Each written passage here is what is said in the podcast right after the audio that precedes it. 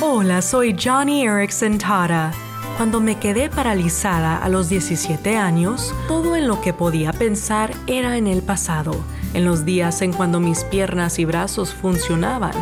No podía enfrentar el mañana, pero a la vez estaba cansada de la depresión y la lástima por mí misma y así, poco a poco, con las oraciones de mi familia, el apoyo de mis amigos y la palabra de Dios, comencé a ver menos hacia el ayer y más hacia el futuro.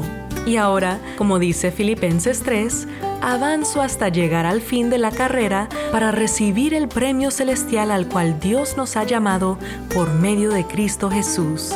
Oh amigo, amiga, si hoy día la enfermedad o los años, las deudas o los problemas te tienen mirando hacia atrás, pon tu mirada en Dios y sigue adelante.